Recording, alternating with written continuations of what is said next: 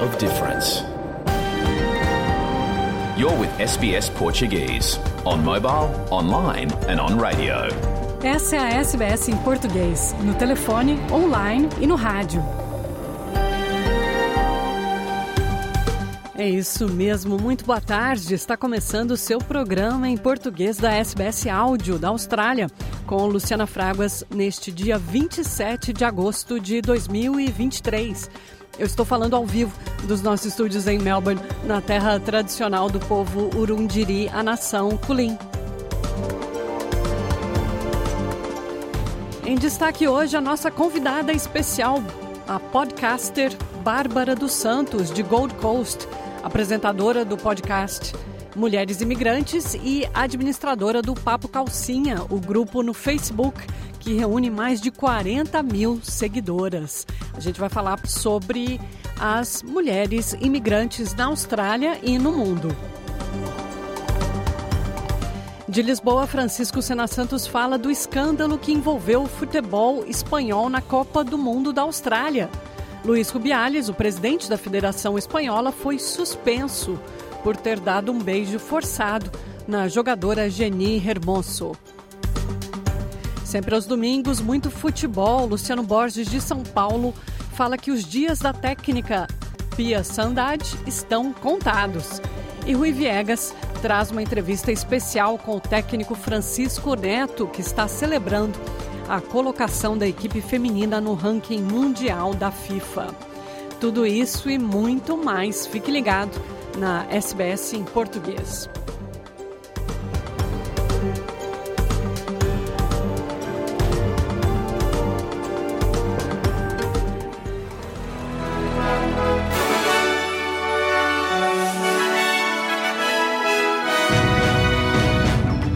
vamos agora às notícias da Austrália e do mundo da SBS Áudio para este domingo, 27 de agosto de 2023. Na sua companhia, Luciana Fraguas. Na Austrália, o tesoureiro Jim Chalmers sinalizou uma série de ações que o governo pretende tomar em relação a facilitar o acesso dos australianos à moradia. Chalmers falou sobre reduções de impostos para meados do ano que vem e um maior auxílio à habitação. Falando na Sky News, o tesoureiro disse que as gerações mais jovens não deveriam ser tão pessimistas em relação à aquisição da casa própria. Uh, the reform task is always ongoing in this country, and one of the reasons why we haven't made enough progress on these big challenges laid bare in the intergenerational report is because we've had this wasted decade of missed opportunities, and Australians are paying the price for that now. Em visita oficial a Angola, o presidente brasileiro Luiz Inácio Lula da Silva defendeu uma reforma no Conselho de Segurança das Nações Unidas, destacando a falta de representatividade de países latinos e africanos no órgão. Ele disse que a entidade já não representa mais, abre aspas, aquilo para o qual foi criada. A ONU de 2023 está longe de ter a mesma credibilidade da ONU de, de, de, de, de 45. Ah, ah, o Conselho de Segurança, que deveria ser a segurança da paz e da tranquilidade, é o Conselho de Segurança que faz a guerra sem conversar com ninguém. A Rússia vai para a Ucrânia sem discutir no Conselho de Segurança, os Estados Unidos vai para o Iraque sem discutir no Conselho de Segurança. Então está errado. É preciso que haja uma compreensão de que precisa ter mais países. O que aconteceu nos BRICS, da gente criar aprovação de que os países que participam do BRICS vão, vão forçar e ajudar para que a gente possa mudar o conceito de segurança da ONU, é muito importante. O líder nacional David Littleproud criticou os governos estaduais e federais pelo que descreve como falta de ação em relação ao alto custo de vida na Austrália. Numa entrevista ao canal 9 de televisão, Little Proud disse que a governadora de Queensland, Anastasia Palaszczuk, perdeu o interesse no estado, referindo-se às suas controversas férias no estrangeiro. Cost of living is, is the biggest issue in town. You look at our polling, it's cost of living one, two, and three. But it doesn't matter what generation, everyone's feeling it. And, and unfortunately, it's a triple whammy, whether it's your mortgage, whether it's your power bill or your food bill. Unfortunately, Australians have got rid of their discretionary spend, but it's their fixed expenditure that keeps on coming at them. Uh, and that's why we're saying to the government this isn't Vladimir Putin's fault. This is a Canberra problem. Uh, it's about pulling the right levers without flooding more money into the economy, which keeps the interest rates higher. Nos Estados Unidos, um homem armado com um rifle e uma pistola matou três pessoas em uma loja em Jacksonville, na Flórida antes de atirar em si mesmo. Todas as três vítimas eram afro-americanas e as autoridades locais descrevem os acontecimentos como um crime de motivação racial. O suspeito é descrito como sendo um homem branco vestindo um colete militar e seu nome não foi divulgado. O xerife de Jacksonville, T.K. Waters, disse que ele deixou diversos manifestos onde revelou planos de assassinatos racistas. The Clay County Sheriff's Office, who has been assisting our agency with this investigation, received information after the shooting that the shooter had authored several manifestos one to his parents, one to the media, and one to federal agents. Portions of these manifestos detailed the shooter's disgusting ideology of hate. No esporte, a FIFA anunciou que suspendeu provisoriamente Luiz Rubiales, presidente da Federação Espanhola de Futebol, por um beijo forçado na jogadora Geni Hermoso na final da Copa do Mundo de Futebol Feminino aqui em Sydney. Nosso correspondente Francisco Sena Santos tem mais detalhes. Estava anunciado na primeira página de todos os jornais espanhóis desta sexta-feira que Luís Rubiales iria atirar a toalha ao chão e deixar a presidência da federação que comanda o futebol espanhol. Afinal, entrincheirado com apoiantes na Assembleia Federativa do Futebol Espanhol, Rubiales abriu a boca para, por entre aplausos calorosos, com machista soberba beligerante, não só repetir que não vai demitir-se, como contra-atacar e denunciar que está a ser vítima de um assassinato social promovido pelo falso feminismo, expressão usada por ele. Há uma constatação generalizada nos mídias espanhóis. O ainda presidente do futebol espanhol continua a mostrar que não tem consciência da responsabilidade social exigida pelo cargo que ocupa. Uma reunião marcada para essa semana vai definir o futuro da seleção brasileira feminina de futebol. Nesta data está marcado o encontro entre o presidente da Confederação Brasileira de Futebol, Edinaldo Rodrigues, e a treinadora sueca Pia Sandage. Mais informações com o nosso correspondente em São Paulo, Luciano Borges. Os dois nomes que estão aí cotados para substituir a Pia. Um é o Arthur Elias, ele é técnico do Corinthians, é multicampeão, torneio Campeonato Brasileiro, Libertadores. Ele é o cara que meio manager também do time do Corinthians, ajuda nas contratações, nas indicações. Mas tem também correndo por fora uma prata da casa, vamos dizer assim, que é o Jonas Urias. Ele é o técnico da seleção brasileira sub-20, que vem andando bem também. Ele já seria um sucessor natural dentro da CBF. Bom, e você está ouvindo a SBS em português. Falamos o seu idioma. Eu sou Luciana Fraguas e fico na sua companhia pelos próximos 30 minutos. A gente vai agora encerrar nossa rodada esportiva com Rui Viegas, nosso correspondente em Lisboa, que traz uma entrevista especial com o técnico Francisco Neto, que está celebrando a colocação da equipe feminina de Portugal no ranking mundial da FIFA. Olá, viva Luciana, muito boa tarde, muito boa tarde a todos. Para já, e em relação ainda à seleção feminina portuguesa, que esteve nesse Mundial, mas acabou eliminada, Portugal está agora na melhor posição de sempre e pela primeira vez no top 20 do mundo do futebol feminino. A FIFA divulgou a atualização do ranking de seleções e a equipa das esquinas surge na 19 posição, o que representa uma subida de dois lugares relativamente à classificação anterior, devendo-se isso precisamente ao seu desempenho no Campeonato do Mundo, a primeira participação lusa em mundiais. Na última atualização do ranking, Portugal era 21 primeiro. Esta subida no ranking vai precisamente ao encontro de um dos objetivos definidos, que passava por ter a seleção nacional feminina no top 20 do ranking mundial. Esta meta foi, portanto, atingida em 2023. A lista divulgada na última sexta-feira pela FIFA é agora liderada pela Suécia, seguida da Espanha, segunda e Estados Unidos na terceira posição. O selecionador nacional, Francisco Neto, já nos falou de mais este passo dado pelo futebol feminino no nosso país. Com muita satisfação, a concretização também de um objetivo que estava traçado pela nossa direção para o Plano Estratégico 2030 uh, era algo que nós, que nós queríamos, é algo que para nós também desportivamente é, é muito importante no sentido uh, de fazer de fazer com que, com que as equipas fiquem mais competitivas, de fazer com que, com que nós, naquilo que é uh, a, nossa, a nossa posição nos sorteios, uh, ficaremos melhor colocados para aquilo que é o atingir dos nossos objetivos, que é ir mais vezes às fases finais. Como acabou de dizer, eh, esta era uma meta eh, até 2030. Acaba por ser antecipada. Isto significa o quê? Significa que, que os objetivos têm que ser reformulados, felizmente. Significa também uh, que temos que continuar e que temos que consolidar, da mesma forma que nós crescemos até 2030, uh, esta dinâmica também se pode, se pode baixar e nós não podemos. Temos que manter Portugal nesta, nesta posição, temos que consolidar Portugal como uma equipa das primeiras do, do, dos potes para que depois nos sorteios se possa ter melhores condições para, para, para, para nos apurarmos para as, para as fases finais. Por isso, a grande ideia é nos próximos, nos próximos tempos continuar a crescer.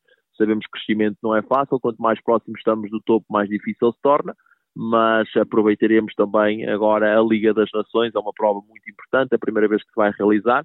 Aproveito também a oportunidade para convidar toda a gente já para estar em Barcelos, é essencial termos o estádio, o estádio cheio no jogo, no jogo com a Noruega, porque acima de tudo são equipas que também estão muito próximas de nós no ranking, especialmente a Noruega e a Áustria, uh, e se farão com que se nós formos competitivos conseguimos bons resultados, uh, que nos aproximemos dessas equipas e quem sabe também consegui-las ultrapassar no, no, no curto espaço ou no médio espaço. Essa é a próxima grande meta competitiva, a Liga das Nações. Sim, a uh, Liga das Nações, primeira, primeira, primeira competição. Uh, acima de tudo, a Liga das Nações também tem uma ligação direta àquilo que será o apuramento para o Campeonato da Europa, porque em função daquilo que será a nossa prestação, irá condicionar também ligeiramente aquilo que será o apuramento para o Campeonato da Europa. Por isso queremos, queremos ser competitivos, queremos fazer uma boa, uma, uma boa Liga das, das Nações começar bem e procurar ser competitivo já neste primeiro jogo em França e depois no dia 26 em Barcelos, eh, na recepção à Noruega, com o estádio cheio, que assim esperemos que, que os portugueses nos, nos, nos venham apoiar como nós sentimos nos apoiaram nos últimos tempos Uh, mas que nos venham apoiar ao estádio porque será, será importantíssimo. As próximas metas da seleção feminina portuguesa aqui na voz do selecionador Francisco Neto. E assim saímos por hoje, não sei antes deixar um forte abraço para todos.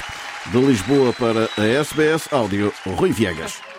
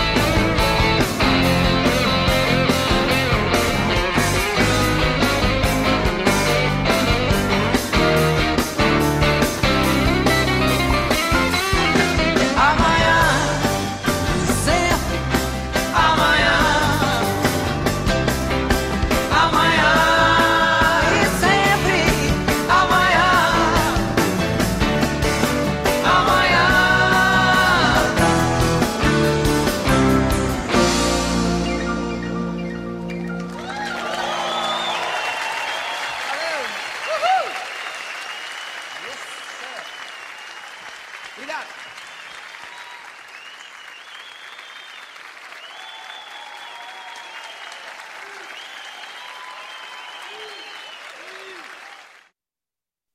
Bom, e agora a gente vai ao vivo com a Bárbara dos Santos, que é a podcaster, ela que é gerente de iteração, apresentadora do podcast Mulheres Imigrantes, administradora do Papo Calcinha, o grupo no Facebook que reúne mais de 40 mil seguidoras e serve como uma grande rede de apoio às brasileiras na Austrália e Nova Zelândia. A Bárbara também é triatleta, vegana e feminista também tutora de dois cachorros, enfim, um currículo imenso. Olá, Bárbara, seja bem-vinda à SBS em português. E que introdução maravilhosa. Conta um pouco pra gente, você que conta no seu podcast, Mulheres Imigrantes, que decidiu vir para a Austrália para estudar, trabalhar e também por causa do clima, além da qualidade de vida, melhor poder aquisitivo, etc. Os principais motivos aí que os brasileiros vêm para a Austrália. São mais de 16 anos que você está aqui e agora acabou de se mudar para Gold Coast. Qual o seu balanço desses 16 anos de Austrália como mulher imigrante? Depois de tanto tempo, ainda é imigrante ou já se considera um pouco Ozzy? É uma pergunta bem interessante, porque a minha vida adulta inteira acabou sendo na Austrália. Eu vim para cá com 18 anos e foi só aquela coisa: ah, vou ter no meu currículo, morei fora e consegui voltar para o Brasil e cursar uma faculdade, porque até então eu não sabia o que cursar. 16 anos e meio depois ainda não fiz faculdade e assim estamos. Por mais que sim, eu me considere de certa forma meio Ozzy, eu acho que ainda tem muito forte para mim, principalmente depois de ter criado Mulheres Imigrantes Podcast, essa coisa de ser imigrante e que é uma coisa, é uma característica muito especial minha e de né, tantas outras pessoas imigrantes que temos aqui na Austrália e que dá pra gente meio que balancear, sabe, o, o meio Ozzy, meio imigrante, afinal, a Austrália é feita de, né, tirando as pessoas que estavam aqui já quando chegaram os colonizadores, é praticamente todo mundo imigrante. Então, é, é uma característica muito boa nossa e acho que a gente precisa celebrar ao invés de querer, tentar apagar. Sim, dizem até que a gente é, somos seres híbridos, né, o imigrante. Aham. Não é um ou outro, né, mas ambos. Nossa, gostei dessa. Essa é boa. Vou anotar. Fala para mim, por que, que você resolveu dar voz e criar o podcast As Mulheres Imigrantes? Foi num período ali durante a pandemia que eu estava conhecendo outras mulheres imigrantes que estavam aqui na Austrália há um tempo. A gente estava criando um, meio que um grupo de amigas e mais assim conhecimento político para a gente conversar sobre. E era meio que regra do, do grupo quando a gente se encontrava pessoalmente, porque estávamos saindo de um lockdown em Sydney, a gente tinha que contar a nossa história. E aí, nesse contar de nossas histórias e ao escutar a história das outras mulheres, eu pensava, caramba, nossa, elas são incríveis. E só que também tinha isso delas comigo, de, nossa, essa história é super legal. E isso eu falava, tipo, não, gente, eu não tenho nada demais. E aí foi nessa troca que eu percebi que nós, mulheres comuns, entre aspas, então nada de uma grande celebridade, né? Não, não tem 75 milhões de seguidores no Instagram, sabe? Mulheres comuns que a gente esbarra por aí no dia a dia. Nós também temos histórias que podem inspirar outras pessoas e não só inspirar, mas também às vezes dar aquele abraço, sabe? De tipo, nossa, ela também passou por isso, eu não tô sozinha, achei que só eu que tinha me dado mal com isso e nossa, ela também passou. E aí apareceu disso foi ao ar o Mulheres Imigrantes Podcast em outubro de 2000 e gente, 20? 20, é. é foi isso. Nesses esses últimos anos aí de pandemia, eles meio que né, se juntam uns aos outros aí. E aí, próxima temporada tá estreando sábado que vem e com 62 episódios, tendo conhecido a história de 60 e tantas mulheres, é incrível ver o quão seres híbridos nós somos, mas como essa particularidade de sermos imigrantes, e é só a gente poder reconhecer isso. Fala um pouco pra gente do formato do podcast. Ele não é só, me corrija se eu estiver errado, ele não uhum. é só uhum. sobre as imigrantes brasileiras, latinas na Austrália, mas imigrantes em todo o mundo. Isso, então são mulheres que falam português e que imigraram para qualquer país do mundo acaba tendo mais convidadas na Austrália por questão né, de eu estar aqui há tanto tempo e acabar tendo mais contatos por aqui, mas é, abrange absolutamente pessoas que moraram no mundo inteiro, pessoas diversas. Já tivemos convidada que é da Angola e fala português do Brasil, não de Portugal. Que raro a... isso. É. E agora, nessa próxima temporada, já entrevistei duas estrangeiras também, né? então não brasileiras, uma que é francesa, que mora no Brasil, e outra que é colombiana e que mora no Brasil. Então, acaba sendo nichado nessa questão da língua, né, do português, mas absolutamente não tem restrição nenhuma de país. Inclusive, temos até pessoas que já voltaram para o Brasil, que não são mais imigrantes, mas que foram por muito tempo, e que essa experiência de ser imigrante, ela acaba mudando também nossa perspectiva de volta ao Brasil ou de volta ao país de origem. Então é uma experiência que acaba né, nos transformando muito e é interessante a gente conseguir escutar sobre essas mulheres e ver também as similaridades de ser imigrante em diferentes países, porque a gente acaba às vezes focando um pouco mais de ah, na Austrália é desse jeito, ou em Sydney especificamente é desse jeito, Melbourne é desse jeito, mas a gente acaba percebendo que tem muitas coisas que em todos os países do mundo são iguais. Quais os episódios que você fez nesses três anos de mulheres imigrantes que tiveram maior repercussão, assim, que mais tocaram no coração e nos ouvidos das pessoas? Olha, então nossa, essa daí é difícil. Vamos lá. Ah, um, o primeiro episódio é o mais escutado e acredito que por conta de ser o primeiro episódio, então muitas pessoas acabam chegando ao podcast por algum episódio de alguma amiga ou alguém que já segue nas redes sociais e aí vai para o primeiro para saber um pouco mais sobre o que que é. Então o primeiro é o mais tocado por conta disso. E aí o segundo episódio com a Ana Xavier também é o segundo mais tocado e acredito por ser similar, assim, tipo, ah, vamos então ver qual que é o próximo. E qual que é o tópico, é. assim, o que, que o primeiro e o segundo episódios falam? Primeiro é comigo. Ah, sim, então... é a sua então introdução. É, esse eu ouvi também para me preparar para a entrevista. Ele é bem, bem legal, bem espontâneo até. E o da então... Ana Xavier, que você falou, ela fala também sobre a experiência de imigração dela? Sim, e é engraçado você falar isso, ah, é bem espontâneo. Menina, eu li tudo. Eu escrevi o roteiro inteiro e eu apenas li. De tão nervosa que eu tava por estar começando. a Ana é minha amiga pessoal, então foi Hum. um pouco mais fácil também, porque eu já conhecia muito da história dela, então foi daí que surgiu também um pouco da ideia do formato do Mulheres Imigrantes Podcast de ser uma conversa, de, de, de a gente conseguir é, repercutir assim, sabe, quase uma conversa de mesa de bar.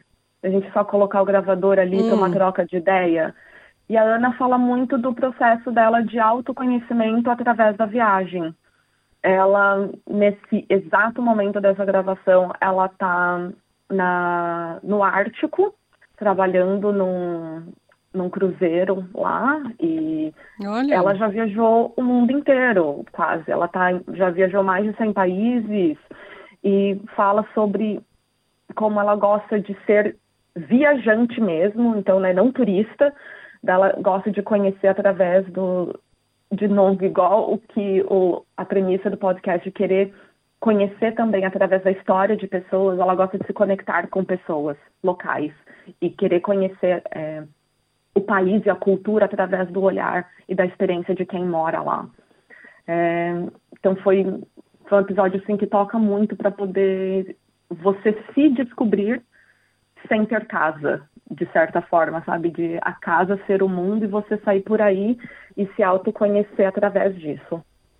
E também a- através das pessoas, né? Porque daí Sim. ela está ressaltando um tipo de turismo que muita gente faz, que é conhecer o país pelas pessoas. A gente tem um colega aqui, eu entrevistei ele a semana passada, italiano, ele já passou por 160 países e ele vai com a tenda dele, a barraquinha dele, põe lá perto da tribo, no meio da África, do deserto africano, e aos poucos vai conquistando a comunidade local e tirando fotografias. Ele faz um trabalho fotográfico, mas é, é só assim que ele conhece os países, né? É só vivendo como as pessoas vivem e e conhecendo e ganhando a confiança delas.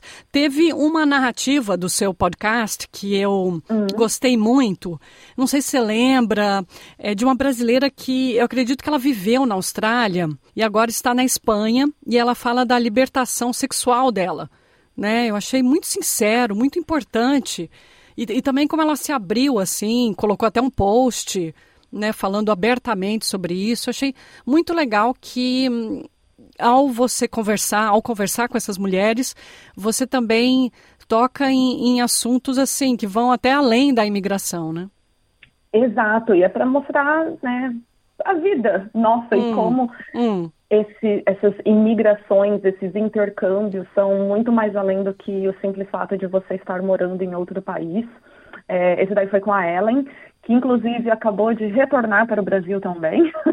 e ela também passa por vários momentos de autoconhecimento e em busca de si mesma, viajando. Ah, ela também é colaboradora nossa, escreve no, no, no nosso Instagram uma vez por mês e fala muito disso. Eu acho sensacional o, a, a forma como ela quase crua, sabe, no, no que ela compartilha sobre absolutamente tudo da vida, essa forma de liberdade e expressão sexual dela é uma coisa incrível que eu acho que a gente tem muito para aprender com ela ainda.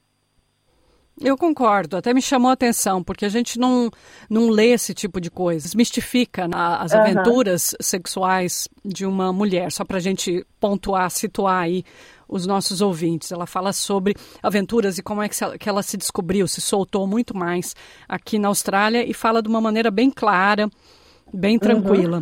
Nesse trabalho, você entrevistando tantas mulheres, qual é o desafio mais comum que as mulheres imigrantes enfrentam, que você escutou delas? Tem alguma coisa que todas sempre dizem ou dizem com frequência? Tem alguma coisa que você, que você destacaria aí? Nossa, total. O fato de ser brasileira. Quando você está em qualquer ambiente, em inúmeros países, e um homem hétero pergunta para você de onde você é, né, de qual país você é, e você responde que é do Brasil, e como a atitude, o olhar, a, a maneira com a qual esse homem muda de comportamento com você é instantâneo e nítido de que tem essa estigmatização da mulher brasileira é, e e tanto na Austrália quanto em inúmeros países da América Latina, quanto da Europa, dos Estados Unidos. Assim, nenhum país, nenhum continente está imune a nós sentirmos essa, esse desconforto que só quem é mulher brasileira, porque o homem, quando a gente fala que passou por isso, né, eles não entendem direito. Ah, mas que, que tem? Só que a gente percebe, é num, num sorriso mais eu não consigo nem, sabe, chegar num adjetivo para isso, mas a gente sente uma certa malícia de que eles acham que vão conseguir tirar proveito hum. da, da, do fato de sermos brasileira. É aquela imagem, né, que a gente hoje, as novas gerações, estão tentando lutar contra da, da super sexualização ou uhum. sensualidade da mulher brasileira, que é como você está descrevendo aí, pode ser confundida como uma mulher fácil, é isso? Como uma isso. mulher. E, daí vem esse sorriso malicioso e uma outra ideia em cima. Então você ouve muito isso das suas entrevistadas, que elas ouvem cantadas, ouvem palavras que não são muito legais de ouvir, né? Só porque isso. são brasileiras. Exato. E aí isso que é interessante de, do que a gente estava conversando agora sobre a Ellen, que fala muito sobre essa liberdade sexual, né, e de que ela se sente muito dona de si, mas é porque ela está se permitindo e que ela está tomando o, o lugar dela de assim, eu quero passar por isso, e não de, às vezes, e muitas vezes acontece em situações de trabalho, eu mesma já passei por isso, eu tinha, sei lá, acho que 19 anos eu trabalhava num bar, estava ali exercendo um, a minha função e um, um homem vira para mim, ah, de onde você é, Brasil? Ah, brasileira. Então, sabe, é, é uma linha muito tênue porque, sim, nós temos a... Nós gostaríamos, né, de ter a liberdade de fazer e, e ser quem, quem somos, mas muitas vezes esses, essas pessoas vêm assim querendo, sabe, quase que entrar num lugar ali que a gente não deu a deixa. E aí, para a gente conseguir contar um pouco mais essas histórias, a gente vai lançar um meio que um quadro é, que vai ser com histórias mais curtinhas, uh, que vai chamar Entre Línguas, e vai ser apenas histórias de né, de cunho assim sexual, de aventuras ou histórias tanto engraçadas ou alguma vez que por conta da imigração a gente teve alguma sabe deu errado a comunicação e tivemos uma uma história engraçada ali, hum. uma aventura que não deu certo ou uma que deu muito certo para a gente também desmistificar um pouco dessa coisa de que a mulher brasileira é apenas um produto de exportação sexual, que não é isso, que nós somos indivíduos e que sim temos desejos e vontades e que passamos por isso quando quando queremos, é quando a gente está querendo ir ali ter aquela coisa e não só porque vem até nós. Mas a ideia do podcast é fantástica, desse segmento do podcast, né? De trazer essas mulheres uhum. falando uhum. das aventuras, desventuras, né? Uhum. Da, da, vida, uma vida sexual da imigrante e principalmente de maneira leve, alegre, os perrengues. Maravilhoso, vou ouvir sim. Estamos bem, bem ansiosa para poder lançar esse logo assim que for ao ar, voltarmos na quarta temporada Aí a gente vai dar um pouco mais de foco no Entre Línguas. E vem cá, antes da gente terminar, ah, você também é uhum. administradora de um grupo gigante no Facebook, o Papo Calcinha. Para quem não sabe, tem mais de 40 mil seguidoras, sendo que 26 mil só em Sydney, e que é uma grande rede de apoio às brasileiras aqui na Austrália e na Nova Zelândia, onde as mulheres, eu acompanho o Papo Calcinha, elas falam de algum perrengue, de algum problema que estão passando, aí todo mundo vai lá, o brasileiro adora, né? Dá uma opinião, dá aquele conselho. Como é que você vê o desenvolvimento do Papo Calcinha hoje? Quando é que você começou com esse grupo? E como é que está hoje? Como é que você está vendo a discussão? E também tem uns problemas, né? Você como admin também tem que colocar ordem na casa. Então me fala aí das coisas boas e os desafios aí de ser uma das administradoras de um grupo tão gigantesco como esse. Olha, eu comecei em 2016 e eu era só moderadora do grupo de Sydney. Na época, a gente estava ali com umas 15 ou 16 mil é, integrantes. E agora, né, já está aí com. Hum. cresceu mais de 10 mil nesses alguns anos que eu já não sei fazer a conta. É, e aí foi um ano depois que eu entrei para administração. E uma das coisas mais incríveis que a gente vê no Papo Calcinha, e uma coisa que nós somos muito orgulhosas, é da nossa regra máxima ser o respeito. De que é um ambiente, ou que a gente tenta promover ao máximo, que seja um ambiente acolhedor, de suporte, mas principalmente de muito respeito é, um lugar onde que elas podem falar é, de qualquer assunto, podem ter opiniões diferentes e está tudo bem ter isso, mas, conforme, mas contanto que seja feito de uma maneira respeitosa. É, eu sou a admin que elas gostariam de não receber nenhuma mensagem, porque eu sou aquela que vai lá entrar em contato quando elas infringiram alguma regra. Hum. E infelizmente isso acontece bastante e varia assim de tentar vender remédio no grupo, que é uma coisa que não pode, inclusive é política do próprio Facebook. Então, tem algumas regras nossas que tem que ser de acordo com as regras da plataforma que nós estamos usando.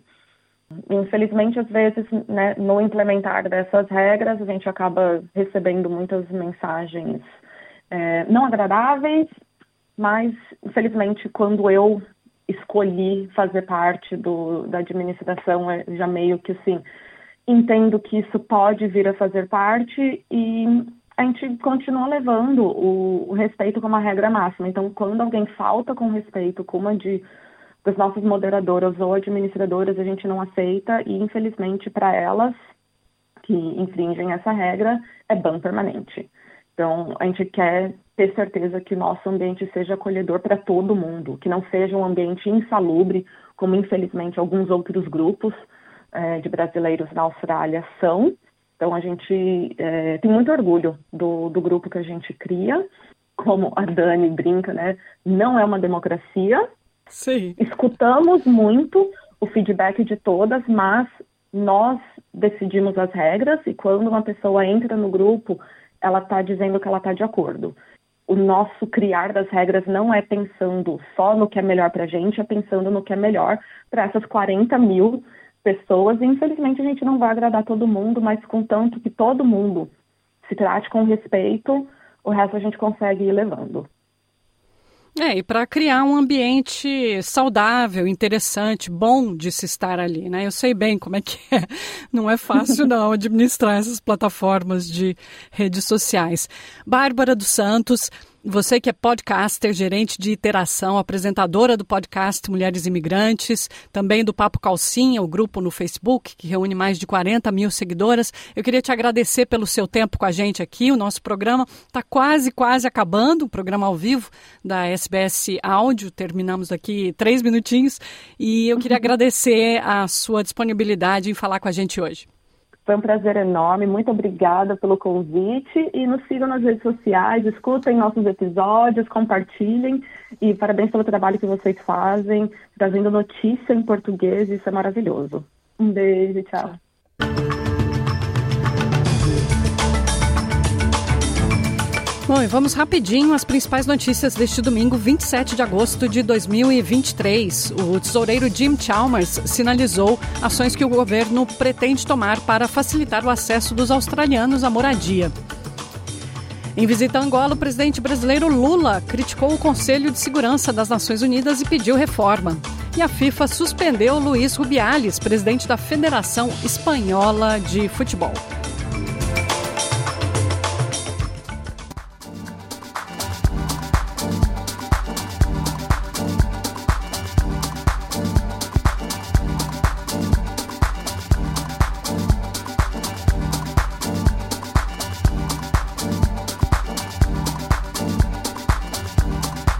Bom, e a gente vai ficando por aqui, SBS em português. Voltamos na quarta-feira com Fernando Vives, sempre ao vivo aqui pela SBS Áudio. Para você, uma ótima tarde de domingo, uma excelente semana, muita saúde, muita paz, porque o resto a gente sempre corre atrás. Um beijo.